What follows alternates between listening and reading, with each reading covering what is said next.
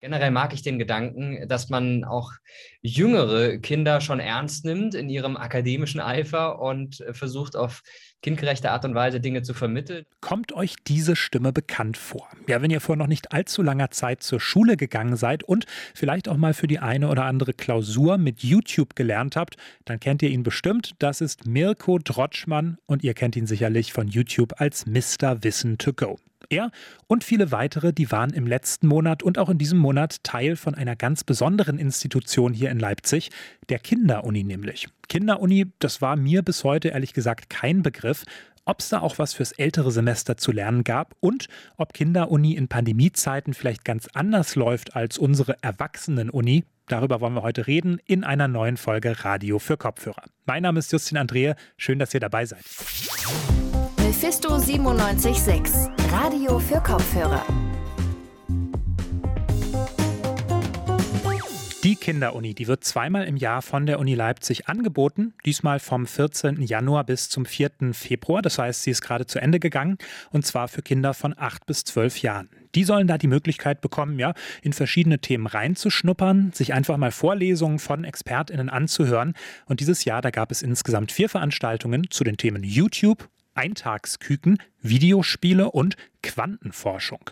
Wegen der Corona-Lage, da fand die Kinderuni nicht, wie wir es sonst immer hatten, bei uns im Hörsaal von der Universität Leipzig statt, sondern, wir kennen es auch alle mittlerweile ganz gut, online über Zoom. Ja, und meine Kolleginnen Lena Rudolph und Isabella Klose, die haben zwei Veranstaltungen besucht und sind jetzt bei mir hier im Studio. Hallo Lena, hallo Isabella.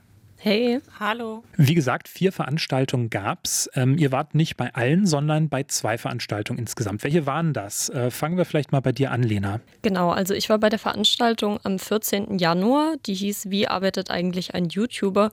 und war mit Mirko Trotschmann, also Mr. Wissen to Go, den wir auch eben schon kurz gehört haben. Mhm. Wie war es bei dir, Isabella? Ja, ich war bei der letzten Veranstaltung am 4. Februar, die hieß Viereckige Augen. Was haben Videospiele mit Stress zu tun? mit Oliver Leis vom Sportwissenschaftlichen Institut der Uni Leipzig. Also beides irgendwie im weitesten Sinne Veranstaltungen mit Computern, mit Internet, trotzdem ja auch recht unterschiedliche Veranstaltungen. Ähm, das Ganze war für Kinder ausgelegt, das haben wir schon gesagt. Habt ihr denn trotzdem spannende Sachen mitgenommen für euch? Ähm, fangen wir vielleicht mal an mit dir, Lena, gerade die Mr. Wissen to Go Veranstaltung. Ich kenne den ganz gut, stelle ich mir durchaus spannend vor. Ja, also ich habe da auf jeden Fall ein sehr authentisches Bild davon bekommen, wie Mirko eigentlich als YouTuber arbeitet. Und man hat da so einen Blick hinter die Kulissen bekommen, also wie viel Arbeit eigentlich hinter einem Video steckt, dass er vielleicht 10 bis 20 Minuten lang ist. Und dafür muss man dann aber doch einige Tage Arbeit reinstecken. Und er ist außerdem zum Beispiel darauf eingegangen, dass es ja diese typischen Vorurteile gegenüber YouTubern gibt, dass man mit relativ wenig Aufwand viel Geld und Fame bekommen kann.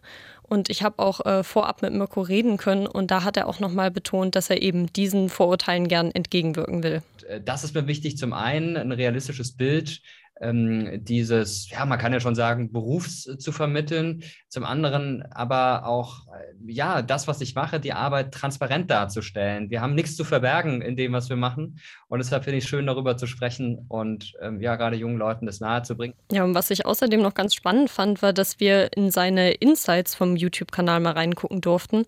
Also er hat uns gezeigt, was gerade sein beliebtestes Video ist, wie die Klickzahlen aussehen oder auch wie lange die Leute bei einem Video dranbleiben. Das war natürlich auch wirklich spannend zu sehen. Mm, ja, klingt wirklich spannend. Ähm, Isabella, kommen wir mal zu dir. Die Videospiele, äh, das ist im Gegensatz zu Mr. Wissen to Go überhaupt nicht mein Thema. Ähm, ich weiß nicht, ob es deins ist. Ähm, war es für dich denn interessant? Ja, mein Thema ist es tatsächlich auch nicht so, aber es ging ja jetzt nicht nur um Videospiele, sondern auch um das Thema Stress und Stress bei Videospielen. Und das war dann schon etwas Neues, worüber man sich auch noch nicht so Gedanken gemacht hatte. Wir haben dann auch Tipps zur Bewältigung von Stress bekommen. Wir haben zum Beispiel auch eine Atemübung ausprobiert. Und dann gab es eben auch noch eine Anknüpfung an E-Sportler und äh, darum, wie die eben in ihrem Beruf mit dem Thema Stress umgehen. Und das waren dann schon auch neue Informationen, mit denen man vorher sich noch nicht so viel beschäftigt hatte. Reden wir dann vielleicht mal über die eigentliche Zielgruppe. Das wart ihr ja nicht, sondern eben Kinder von 8 bis 12. Habt ihr denn rausgefunden, wie die die Veranstaltung eigentlich fanden? Also bei mir hat man schon während der Veranstaltung gemerkt, dass die Kinder wirklich interessiert sind. Sie haben viele Fragen gestellt, sowohl zum Thema selbst als auch persönliche Fragen an Mirko. Also da waren Fragen dabei von, was ist dein Lieblings-Superheld, bis hin zu, wie findet es eigentlich deine Familie, dass du YouTube machst. Und da ist ein wirklich schönes Gespräch auf Augenhöhe zustande gekommen.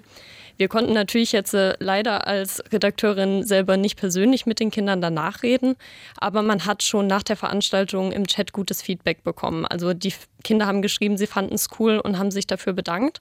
Und über ein paar Ecken konnte ich dann doch noch Feedback von einem Kind bekommen, und zwar von Jonathan, der die Kinderuni besucht hat. Ich bin Jonathan, ich bin zehn Jahre alt. Die Kinderuni mit Mirko Trotschmann hat mir sehr gut gefallen, weil ich mich für Geschichte interessiere. Am spannendsten fand ich zu sehen, wie ein YouTube-Kanal funktioniert. Ja, also den Kindern scheint es gefallen zu haben. Und was ich auch noch ganz süß fand, war, wenn die Kinder drei Veranstaltungen besucht haben, haben sie danach eine Mini-Bachelor-Urkunde bekommen.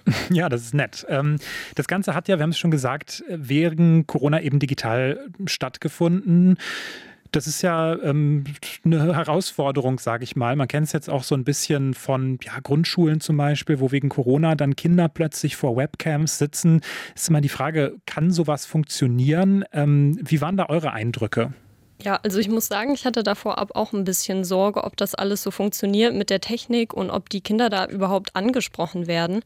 Ich fand letztendlich aber, dass es ganz gut geklappt hat. Und so war es natürlich auch möglich, dass Kinder teilnehmen, ähm, die nicht in Leipzig sind, sondern wirklich aus ganz Deutschland kommen. Das Einzige, was ich ein bisschen anstrengend fand, war, dass im Chat ziemlich viel gespammt wurde. Also das hat dann natürlich auch andere Kinder wieder abgelenkt. Die haben dann reingeschrieben, hört bitte auf, ich kann mich nicht auf den Vortrag konzentrieren. Das war dann natürlich ein bisschen schade. Okay. Man kennt es ja auch irgendwie andersrum. Ne? Bei Erwachsenenvorlesungen jetzt, da ähm, gehen dann die Kameras alle nicht an. Der Professor würde sich ein bisschen mehr Interaktion wünschen. Hier dann das Gegenteil eher. Äh, hat sich das denn angefühlt wie eine normale Vorlesung? Es läuft ja unter diesem Titel Vorlesung oder war es dann doch was ganz ganz Eigenes, was ganz Besonderes irgendwie. Ja, also es war eben viel interaktiver als eine normale Vorlesung. Also es wurden sehr oft Fragen gestellt. Es gab eigentlich die ganze Zeit einen Austausch zu dem Thema. Und wie gesagt, haben wir dann zum Beispiel auch mal eine Atemübung ausprobiert. Und ich habe über das Online-Format auch mit Oliver Leist gesprochen, der ja bei der Veranstaltung zu Stress bei Videospielen referiert hat. Dadurch war aber die Vorbereitung etwas schwieriger für mich, ähm, das auch in Online-Form ansprechend zu machen und auch so zu gestalten, dass die Kinder, wenn sie die ganze Zeit vor dem Bildschirm sitzen, nicht abschalten und andere Sachen machen. Ich hoffe und glaube, das ist mir relativ gut gelungen. Aber das war aus meiner Sicht schon eine Herausforderung. Ja, auch wenn es aber anscheinend schwieriger zu organisieren war, hat es auf jeden Fall trotzdem sehr gut funktioniert. Jetzt hast du, Isabella, ja nicht nur mit dem Oliver geredet, sondern auch mit Dominik Becher. Das ist der Organisator von der, von der Kinderuni. Mich würde da interessieren, wie geht man eigentlich vor, wenn man so eine, ja, doch etwas ungewöhnliche Veranstaltung ähm, organisiert, wenn man da vor allen Dingen ein Programm zusammenstellt? Also, wie findet man eigentlich raus, was Kinder cool, was sie interessant finden? Also Dominik Becher hat mir erzählt, dass zuerst tatsächlich nicht die Themen, sondern die Dozierenden für die Kinderuni ausgewählt werden. Und dabei wird dann darauf geachtet, ob die Leute einen Draht zu Kindern haben und ob sie ihr Thema für Kinder ansprechend gestalten können. Dadurch entsteht dann eben eine sehr große Vielfalt an Themen, die man zur Verfügung hat.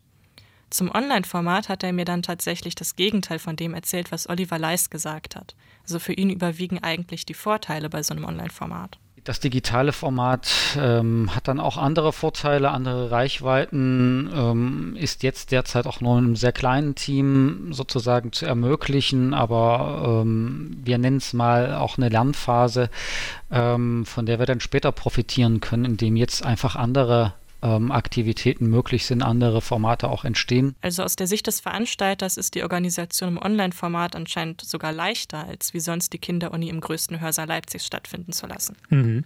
Ich habe ja selber äh, auch mal Lehramt studiert, von daher habe ich natürlich immer auch den Blick des Pädagogen da drauf. Ähm, hat das Ganze denn einen pädagogischen Nutzen? Nehmen die da pädagogisch was mit? Was meint ihr?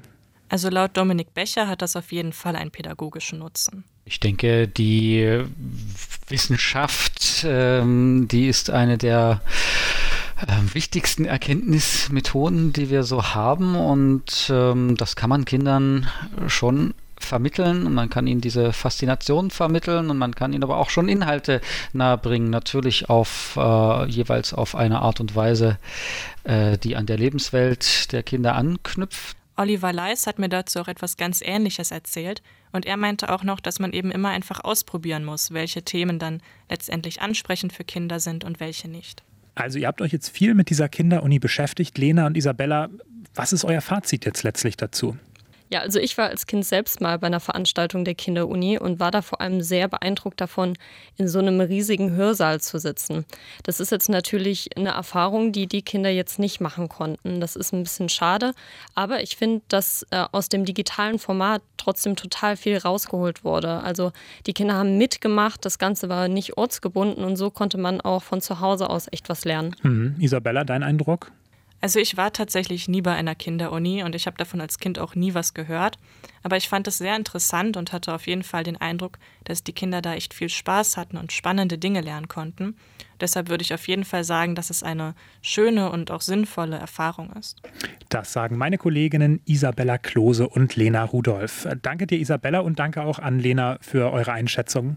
Gerne. Sehr gern. Und damit sind wir am Ende der heutigen Folge angekommen. Herzlichen Dank auch nochmal an Miriam Wüst. Sie hat die heutige Folge organisiert und uns gibt es wie gehabt am Mittwoch wieder. Bis dahin checkt auch gerne nochmal unsere Social Media Kanäle aus. Wir haben nicht ganz so viele Follower wie Mr. Wissen to Go, aber das kann ja noch werden, mit eurer Hilfe zum Beispiel. Kommt, wenn ihr an der Erwachsenen-Uni studiert, gut durch die Klausurenphase und bis zum nächsten Mal bei Radio für Kopfhörer. Ich bin Justin Andrehe. Auf Wiederhören. Mephisto 976, Radio für Kopfhörer.